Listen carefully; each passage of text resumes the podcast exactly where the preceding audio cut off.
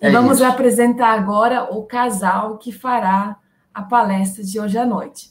Pastor Marcos Samuel, um colega muito precioso, muito querido, já esteve conosco aqui no Pará em duas ocasiões. E na primeira delas, tivemos, minha esposa e eu, o privilégio e a honra de hospedá-los em nossa própria casa. Foi muito bom conhecê-los.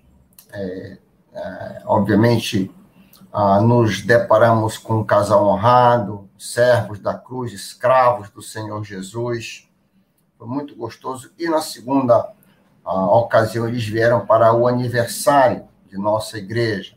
Felizmente, Naquele momento eu estava convalescendo, não tive nem a alegria de poder vê-los face a face. Mas estamos felizes aí, por assim dizer, neste terceiro encontro da PIB do Pará com a pastor Marcos Samuel e Isabela.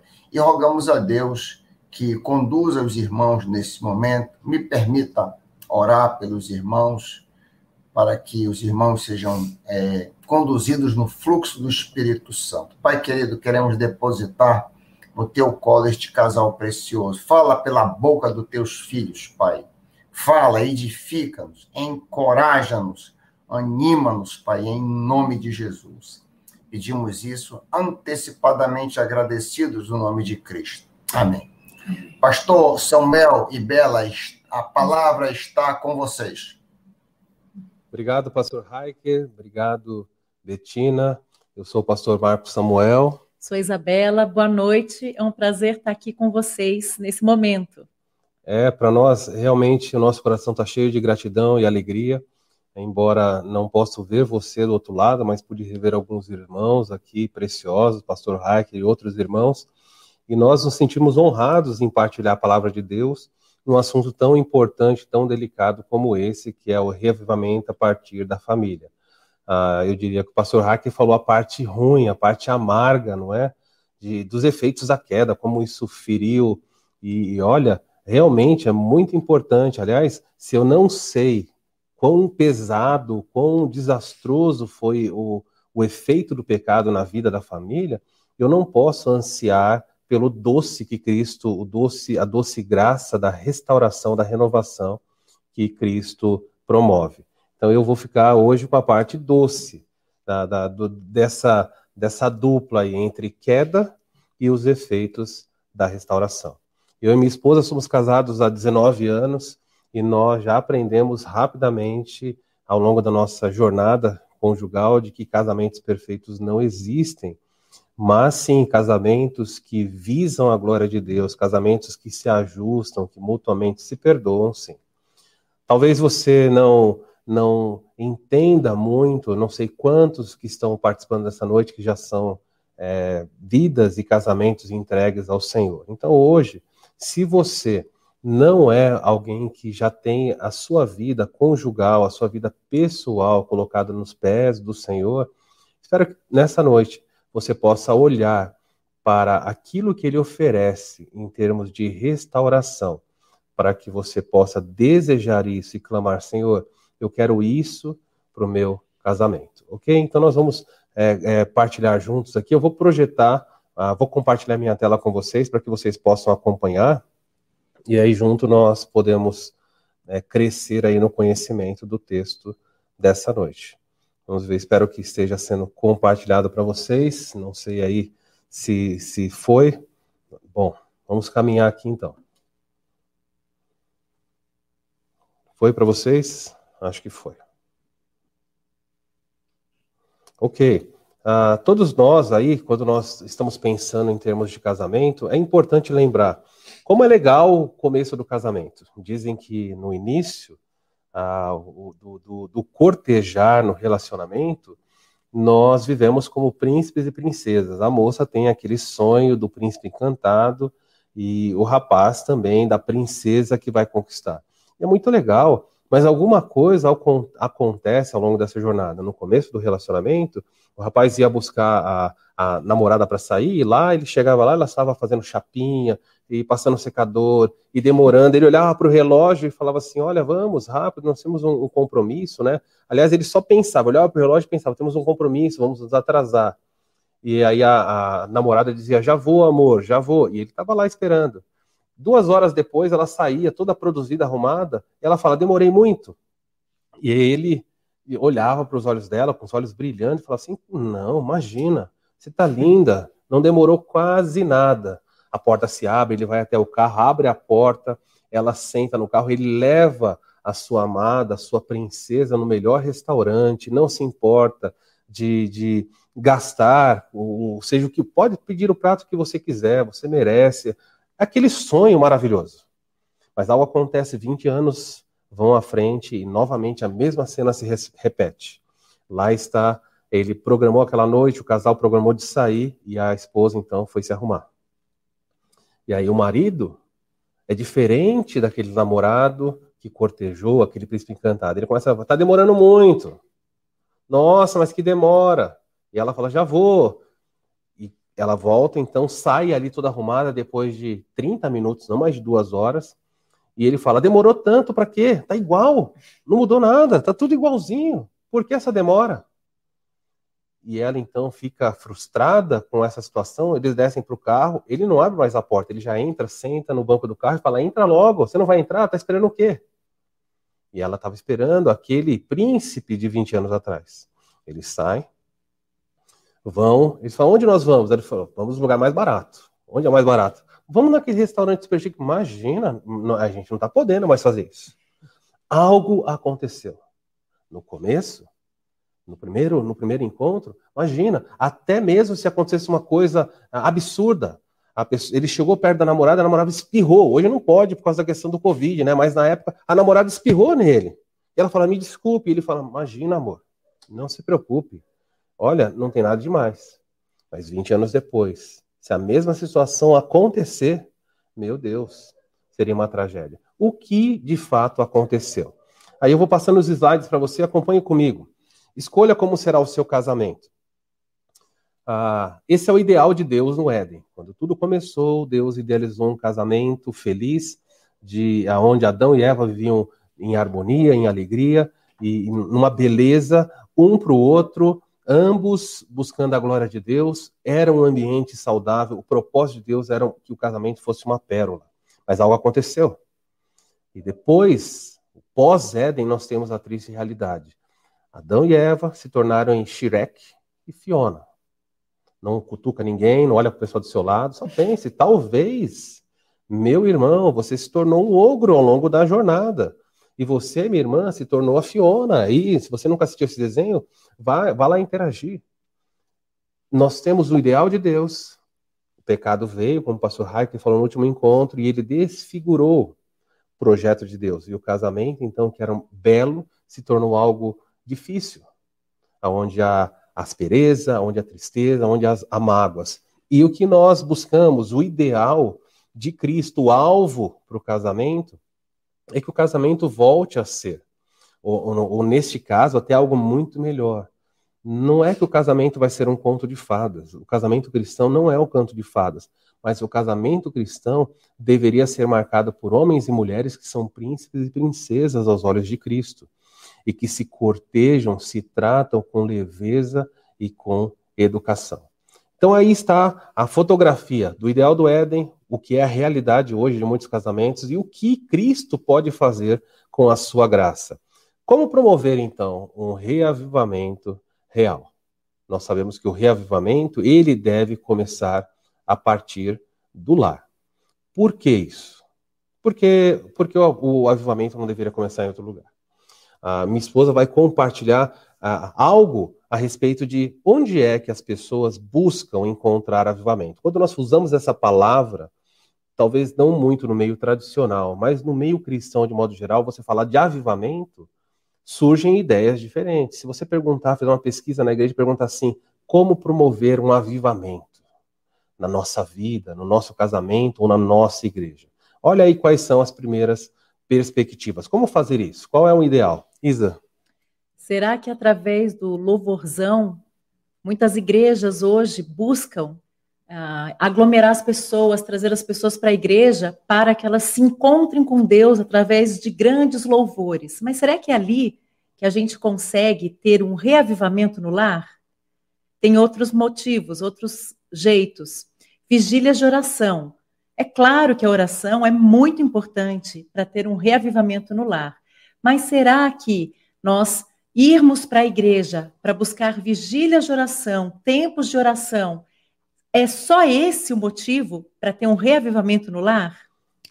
O que a Isa está dizendo, basicamente, é que essas duas coisas que estamos mostrando, um louvorzão, uma noite de música, grandes encontros musicais, ou até um tempo de oração específica feita na família ou na igreja, nada disso é errado. Mas eu queria que os irmãos entendessem o seguinte: esses não são os veículos pelos quais Deus promove um avivamento eficaz, real e genuíno. Por quê? Porque o verdadeiro avivamento, o verdadeiro reavivamento, por assim dizer, ele não vem através dessas áreas que nós mencionamos. O verdadeiro reavivamento, ele vem na família. Por quê? Porque é em casa em que as máscaras que normalmente nós usamos e todos as usam em certa medida, elas caem. Há crentes, certa vez uma irmã, eu, eu, eu, é, é interessante na vida pastoral perceber algumas coisas. Uma vez uma senhora falou, pastor, ah, será que eu posso morar na igreja? Como assim, irmã? Pastor, eu quero morar na igreja. Eu falei, por que? Sua casa é ruim? O que, que é? Não está boa a residência? Ela falou, não, é que aqui na igreja o meu marido é outro. O pastor, ele pega na minha mão. Quando chega aqui na igreja, ele segura a minha mão. Pastor, ele é tão dócil. Olha, é, é, tão, é, tão, é tão gostoso ficar com meu marido na igreja que eu quero morar aqui. Porque quando nós saímos por aquela porta e nós vamos embora, em casa é diferente. E talvez você esteja me assistindo e você é assim. Na igreja todo mundo é igual. Homens muitas vezes estão bem arrumados. Não é interessante? As pessoas são sempre bem produzidas, cheirosas, tem até um linguajar, não é, evangeliquez? Ô oh, amado, amada, querido irmão. Se alguém pisar no seu pé na igreja, se, se uma irmã, olha, esbarrar em você, rapaz, homem, você, não, não, nada demais, fica tranquilo. Não, nós agimos muitas vezes na igreja de uma forma que deveria ser a forma padrão, mas quando estamos em casa, para tristeza e para nossa vergonha, muitos colocam máscaras fora de casa e em casa tiram. E há crentes, infelizmente, que dentro do lar falam palavrão. Há crentes dentro do lar que assistem conteúdo, compartilham conteúdo que não deveria. Os vizinhos sabem se o seu cristianismo é verdadeiro. Há vizinhos que moram do seu lado, ou no andar de cima e de baixo, que escuta na sua casa uma gritaria todo dia. E panela caindo, gato pulando, para é um, uma baderna, um furdúncio, por assim dizer. Mas quando chega domingo, perto do horário da igreja, todo mundo, algo sobrenatural acontece. Todo mundo sai em fileirinho. Os filhos em ordem de tamanho entram no carro. Meus irmãos, o verdadeiro reavivamento, ele não vai acontecer quando você está fora de casa, no louvorzão ou na oração. Ele vai acontecer na sua família. Por quê? Por uma razão muito simples. Olha aí, Isa, lê para nós, por favor. Como os efeitos da queda começaram na família, na família começarão os efeitos do reavivamento. Essa é a razão porque tem que começar. Assim que Adão e Eva pecaram, foi na família, foi no lar que os efeitos da queda apareceram. E quando isso aconteceu, quando os efeitos da queda surgiram, surgiram na família. É óbvio e é esperado que na restauração, pelo agir de Deus, o primeiro lugar que vai perceber o avivamento, que vai sentir essa transformação, também é o lar. Por quê? Olha aí, um, um paralelo bem rápido entre o que aconteceu na queda e o que o Espírito Santo quer produzir na família. Na queda, em Gênesis é, 3 e 4, a, a, minha esposa vai falar aqui, vai, vai fazer, nós vamos mostrar rapidamente o que aconteceu com cada um desses dois eventos. Então, olha como era no Éden, o que aconteceu, o efeito da queda, o pastor Hack já falou bastante sobre isso, então não vamos gastar, não vamos focar nisso, e o que Deus quer fazer. E esse, esse aspecto do que ele vai falar é, está contido em Efésios capítulo 5 e em Colossenses capítulo 3. São dois livros fantásticos. Em Efésios capítulo 5, Paulo vai falar, o livro de Efésios todo, ele é dividido em, podemos dividir em duas partes. A primeira parte ele fala da posição do crente como eleito, como salvo, ele estava morto e agora ele está vivo. E do capítulo 4 até o capítulo 6, ele fala de prática de vida. E quando ele está falando sobre prática de vida, ele entra e toca em questões de Deus lidando com a vida das pessoas. E o primeiro efeito, os primeiros efeitos da, da atuação de Deus é visto na família, não é na igreja. A igreja é um reflexo do que acontece em casa. Lares sólidos, casamentos abençoados formam igrejas fortes. Não existe igreja forte, com lares fragilizados, com mentira e tudo mais. Olha aí alguns efeitos. Primeiro efeito que nós conseguimos enxergar dentro de Gênesis, de 3 a 4, é autojustificação e acusação. E com Cristo, com o Espírito Santo e com a palavra de Deus, encontramos exortação e edificação mútua. Antes, medo e vergonha. Agora, adoração a Deus. Ingratidão por Deus ter criado a mulher. Agora, gratidão a Deus por tudo. A esposa que tenta dominar o marido. Mas agora, uma esposa submissa e respeitosa. Antes, o marido que acusa a esposa. Agora, o marido que ama sacrificialmente. Em Gênesis, um filho que mata o outro. E agora, filhos que honram e obedecem. Pais que criam filhos problemáticos. E agora, pais que criam filhos no temor do Senhor. Isso é uma fotografia se nós pararmos para falar sobre cada um desses pontos, nós temos que fazer uma live aqui muito extensa. Mas aqui são todos os efeitos da queda. E ao lado, em Efésios capítulo 5, Paulo vai lidar com cada um dos tópicos. E ele vai nos mostrar aqui, rapidamente, do lado é, direito, você vê o que acontece. Ah, do lado esquerdo, você vê uma esposa que tenta dominar o marido. Quando chega em Efésios 5, com a atuação de Deus no casamento, nós vemos esposas que estão se submetendo. No Éden, filho, um filho matando o outro. Aqui, filhos crescendo em obediência, em honra aos seus pais. Nós vemos diversos é, é, é reflexos da atuação de Deus. Por exemplo, eu vou citar aqui em Efésios capítulo 5, de 19, começa no 5, 19, vai até o capítulo 6, versículo 9, todos são efeitos da atuação de Deus na família. E em Colossenses, da mesma forma. Mas vamos ver algumas coisas só. Como ter um lar abençoado à luz de Efésios. Vou pedir para a Isa ler Efésios capítulo 5, uh, ah, já está aberto aqui, Efésios capítulo 5, versículo 18. Olha o que Paulo vai dizer. E não vos embriagueis com vinho, no qual há dissolução, mas enchei-vos do Espírito. O apóstolo Paulo deixa bem claro, não se embriaguem com vinho. Eu não vou entrar nessa discussão, não vou, não vou é, abordar esse aspecto aqui, mas eu quero que você entenda que Paulo estava lidando com uma igreja onde existiam crentes que bebiam e bebiam em excesso. Para ele falar para a igreja não se embriague com vinho, ele está falando para crentes que bebiam em excesso. E Paulo quer fazer um paralelo dizendo o seguinte: não, não sejam controlados pelo vinho.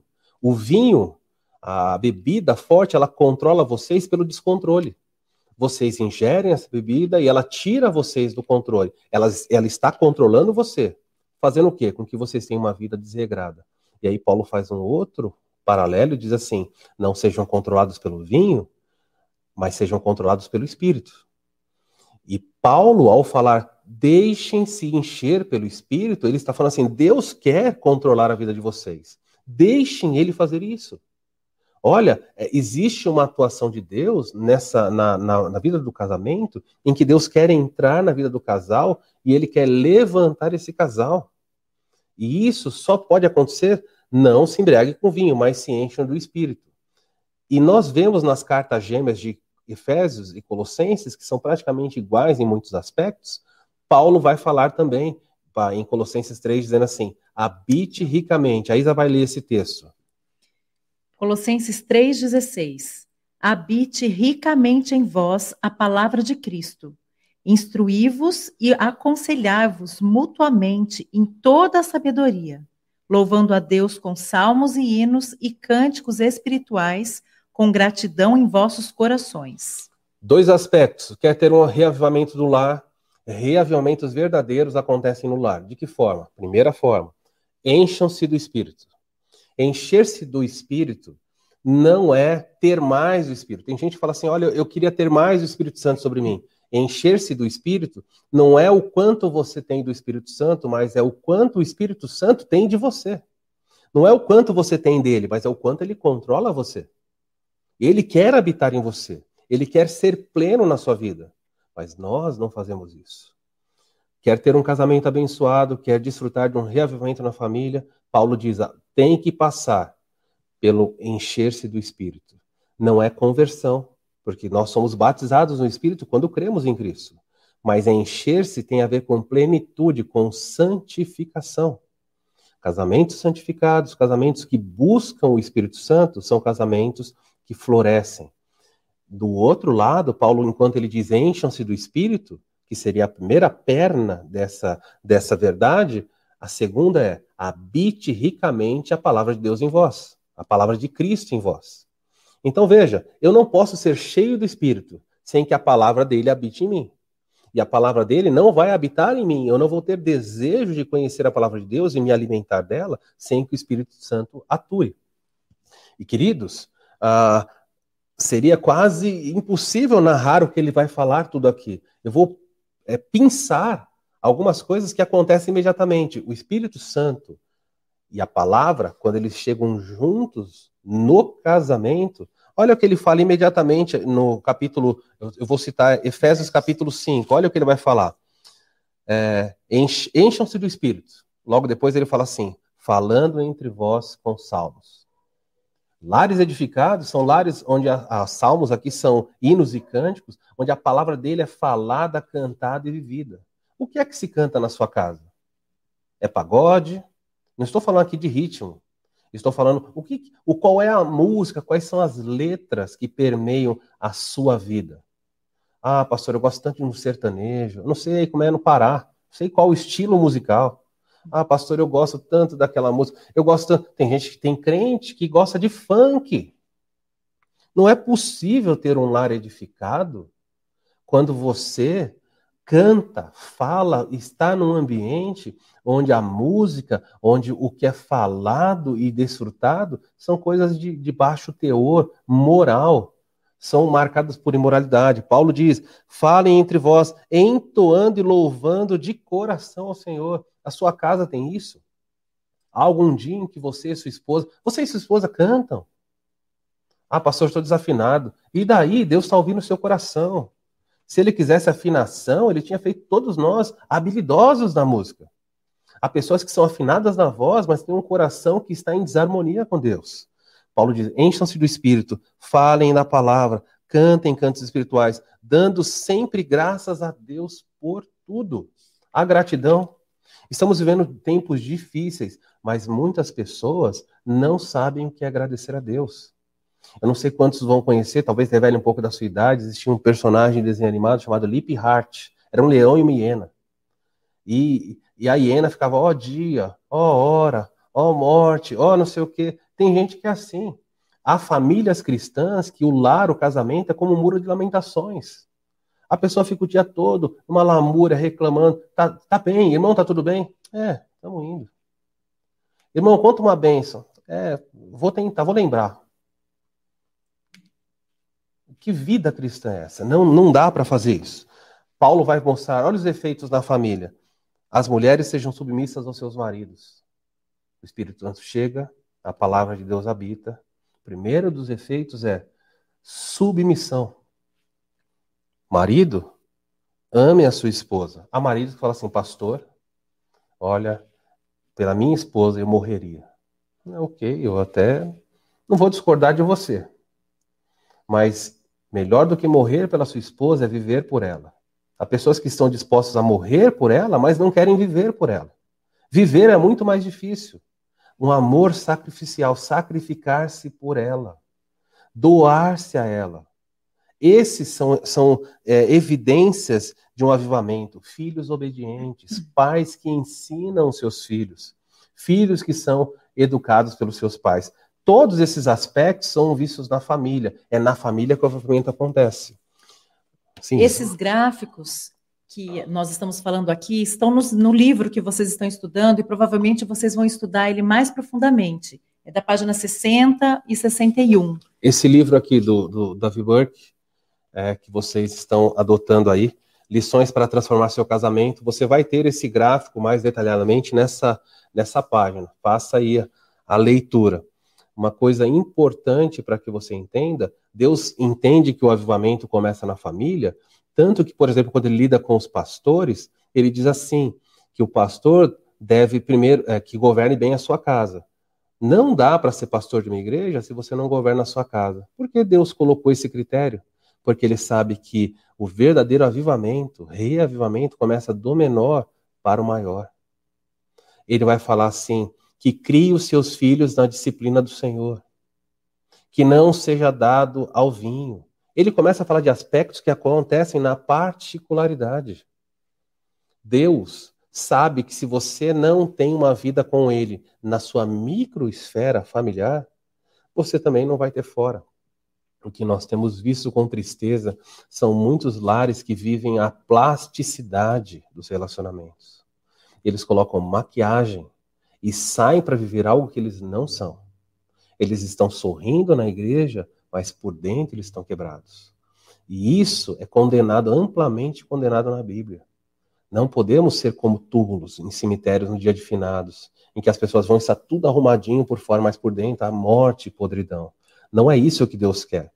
Por exemplo, eu vou citar de maneira prática, porque a, o objetivo dessa noite é mostrar os efeitos é, do, do reavivamento, mas não só os efeitos. Talvez a sua pergunta esteja sendo assim, tá, pastor, eu, eu estou vendo aqui mesmo resumidamente que existe esperança para um casamento, e um casamento onde a palavra de Deus atua e o Espírito Santo atua, é um casamento que é, celebra o reavivamento. Mas eu queria, pastor, entender o seguinte: existe alguma coisa prática que eu e minha esposa podemos fazer para que a palavra de Deus, para que o Espírito Santo trabalhe na nossa vida e desfrutemos disso? Sim. Eu vou, eu vou usar um salmo. O Salmo 101 é um salmo que você deve ler com atenção na sua casa. É um salmo, você pode até colocar o título, Salmo da Família. É um salmo que vai falar muito sobre isso. Olha aí o que o Salmo 101 diz. Aí você vai lendo os versículos para que você perceba aí. Salmo 101, versículo 2. Buscarei viver de modo inculpável dentro de minha casa. Terei um coração sincero e íntegro. Em outras versões diz: portas adentro da minha casa terei um coração sincero e íntegro. Você é assim? Na sua casa, você tem integridade? Integridade é aquilo que você é quando ninguém está vendo. A sua retidão muitas vezes é vista lá fora, quando todo mundo vê. Mas existe um aspecto da integridade que é particular. Você é assim, portas adentro? Quando você chega, há alegria. Você, esposa, você, marido, quando você chega em casa, o outro se alegra, ou a pessoa fica orando assim, Senhor, não vejo a hora de amanhecer o dia para que ele vá trabalhar, para que ela saia. Há pessoas que desanimam quando dá horário para ir embora, falam, eu quero fazer hora essa, não quero ir embora. Eu conheci casais, claro, que não eram crentes. E isso acontece com, com, de maneira muito eficaz e clara. Há pessoas que voltam, muitos homens voltam do, do seu trabalho e param no bar. E ficam lá até para quando chegar em casa já ir direto dormir. Não querem tempo em família. E o texto diz: buscarei viver de maneira inculpável. Quer avivamento? Faça isso dentro da sua casa. Olha o que o Salmo 101 ainda diz. Versículo 3. Não colocarei diante dos meus olhos coisa alguma que será má e vulgar. É assim aí? Como é que anda as suas séries, aquilo que você assiste? Ah, em tempos de pandemia, o número de, de, de acessos à pornografia, à imoralidade, mesmo em pessoas casadas, disparou. A pessoa fica em casa, ah, eu estou sozinho, não tem nada demais. Uma vida de reavivamento conjugal é uma vida que experimenta. Não colocarei diante dos meus olhos coisa alguma que seja mal ou vulgar. De passagem, por favor, às vezes você pode estar olhando e falar assim, pastor, graças a Deus, eu não sou uma pessoa viciada nessas coisas, eu estou bem. Mas colocar diante dos seus olhos coisas que são indignas e que atrapalham o casamento pode ser coisas mais inocentes do que você pensa. A esposa está em casa assistindo um filmezinho romântico, não é? Como chama aquele ator lá da, de Uma Linda Mulher? Richard Gere. Richard Gere. Ah, eu não sei, espero que você ache ele bonito. Mas ele já tá velhinho agora. Agora já tá velhinho, mas é. ele fez, ele fazia filmes, as mulheres ficavam assistindo o filme. Por quê? Ele chegava com flores, ele cortejava. E aí, quantos maridos chegam em casa e vem o olhinho da mulher brilhando? Ela não está assistindo nada imoral. Ela está olhando, assistindo um filme, mas ela está embebedecida, ela, ela está seduzida, embebida em algo que é o cavaleirismo que ele mostra ali. Talvez você fale, pastor, mas qual é o problema disso? Ela começa a olhar para aquilo e fala assim: o meu marido não é aquilo ali, não é o Richard Ah, o meu, o meu marido não presta. Como eu queria um marido como aquele ali. E no coração da irmã, aquele filme inocente, aquela comédia romântica, começa a produzir um descontentamento que fará o casamento morrer. Da mesma forma, os homens. Muitos homens começam a assistir esse filme, aquele filme, e falam assim: como eu queria que a minha esposa fosse assim, tivesse aquele cabelo, aquele corpo. Ah, minha esposa não é assim. E o filme, a série e outras coisas à sua volta começam a produzir no casamento morte e não reavivamento. Então, cuidado, porque coisas más e vulgares, elas podem vir com uma roupagem de inocência. E aí esses, essas comédias leves frustram a sua realidade. Olha o que o Salmo 103 diz mais. Continuação do versículo 3. Odeio todos que agem de forma desonesta. Não terei nada a ver com eles. Você é assim? Você odeia as coisas desonestas? Você foge dessas coisas? Seu casamento tende a frutificar quando você, dentro da família, age de maneira honesta. E ser honesto dentro da família tem a ver com cumprir a palavra. Uma pessoa honesta é uma pessoa que dá a palavra e faz. Você diz, eu vou chegar, eu vou nesse lugar, vamos fazer isso, tal dia vamos ter esse ou aquele compromisso. Mas você falta com a verdade, falta com a habilidade de lidar de maneira sábia com o casamento. O casamento morre. É você alguém assim? Reflita. Quer um avivamento? Aqui, efeitos práticos. O Salmo 101 está cheio de orientação de Deus para isso aí. Olha como ele continua. Salmo 101, versículo 4 rejeitarei ideias perversas e me manterei afastado de todo mal. Rejeita é, é, ideias perversas. O Salmo 101, 100 salmos antes deste, diz: Bem-aventurado o homem ou a mulher que não anda no caminho dos ímpios. Salmo 1. Salmo 1, então, 100, 100 salmos antes desse daqui, diz claramente que não é para se sentar ouvir o conselho dos ímpios. Rejeitarei ideias perversas. Ideias perversas têm permeado os nossos dias ela pode surgir no ambiente de trabalho. Você, meu irmão, está numa conversa ali, as pessoas começam a falar coisas e você começa a ouvir aquilo, não quer, não quer se posicionar. O texto fala que o salmista assumiu o compromisso e falou: me manterei afastado disso. Quantas irmãs vão na manicure, no salão de cabeleireiro e lá, ó, ficam ouvindo, recebendo informação. Terrível, como a nossa volta, tudo é feito para corromper. Vai no salão de cabeleireiro e diz para as pessoas assim: olha, eu sou submissa ao meu marido. Meu Deus, as pessoas vão te agredir quase lá dentro. O que acontece com um filho que liga para o pai? Imagina um filho, na, aí um adolescente, um jovem ligando para o pai: pai, vou sair com meus amigos, posso ir na sorveteria com eles? O pessoal vai rir, falando: nossa, que criancinha. Rejeite o padrão deste mundo. Mantenha-se afastado do mal em todas as áreas. Lute para isso. É impossível se afastar completamente, mas lute para ser assim. E você vai experimentar reavivamento no seu casamento. Salmo 101 ainda vai terminar dizendo assim.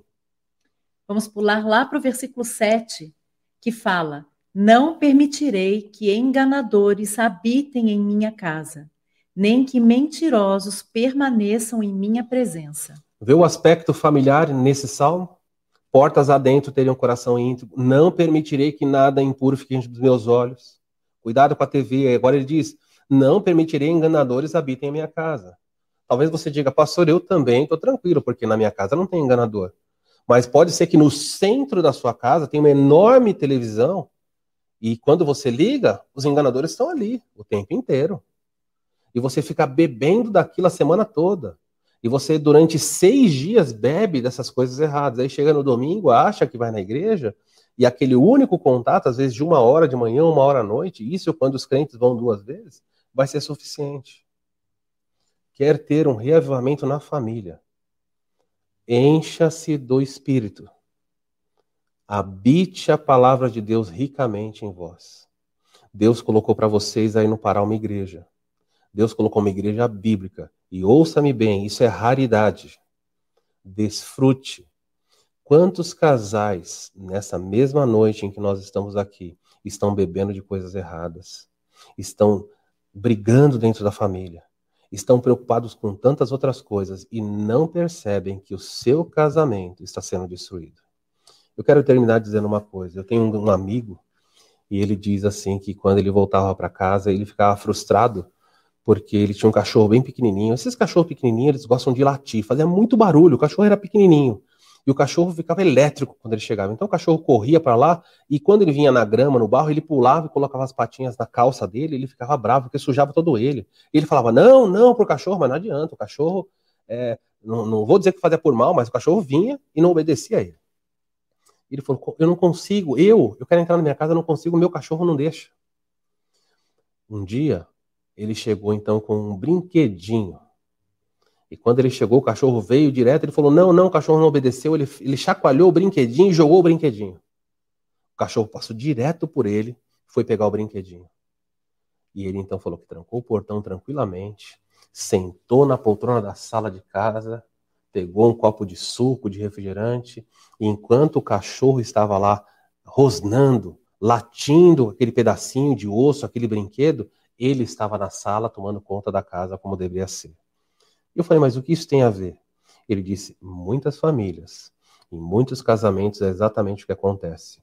O diabo pega brinquedos e ele chacoalha e nós ficamos brincando, brigando, rosnando por brinquedos. E ele entra no meio da família, no meio do casamento, e ele devasta. Ele destrói. Ele acaba com o casamento. Por quê? Porque nós estamos brincando, brigando, porque celular eu tenho, com que carro eu tenho, se eu vou nessa ou naquela viagem. Mas nós não nos preocupamos com a vida espiritual dos filhos. Nós não oramos por eles, nós não oramos com eles. Nós não oramos com o cônjuge e nem pelo cônjuge. Se nós não fazemos isso, você não irá desfrutar do avivamento na família. Que tipo de casamento você quer ter? Tá aí e terminamos o estudo com isso. Escolha como será seu casamento. Vai continuar a tristeza do Éden ou vai esperar em Cristo a possibilidade de viver não um conto de fadas, mas um conto do céu? Deus te abençoe. Que o Espírito Santo habite a sua vida que a palavra de Deus tenha centralidade na sua família. Afaste do que é errado. E você vai desfrutar do verdadeiro avivamento. Que Deus abençoe vocês. Obrigado pelo privilégio. Eu e Isa estamos muito contentes de partilhar a palavra de Deus com você. Leia o capítulo desse livro. Há muita informação ali ainda a ser tirada. Não dá tempo de abordar tudo isso. Mas o meu desejo, a minha oração, é que você não fique só nos efeitos da graça, mas que você desfrute da beleza do reavivamento dentro da família. Sua esposa, seu marido, seus filhos, a sua igreja vai se beneficiar disso. Que a graça de Deus esteja com você. Uma boa noite a cada um de vocês. Deus abençoe.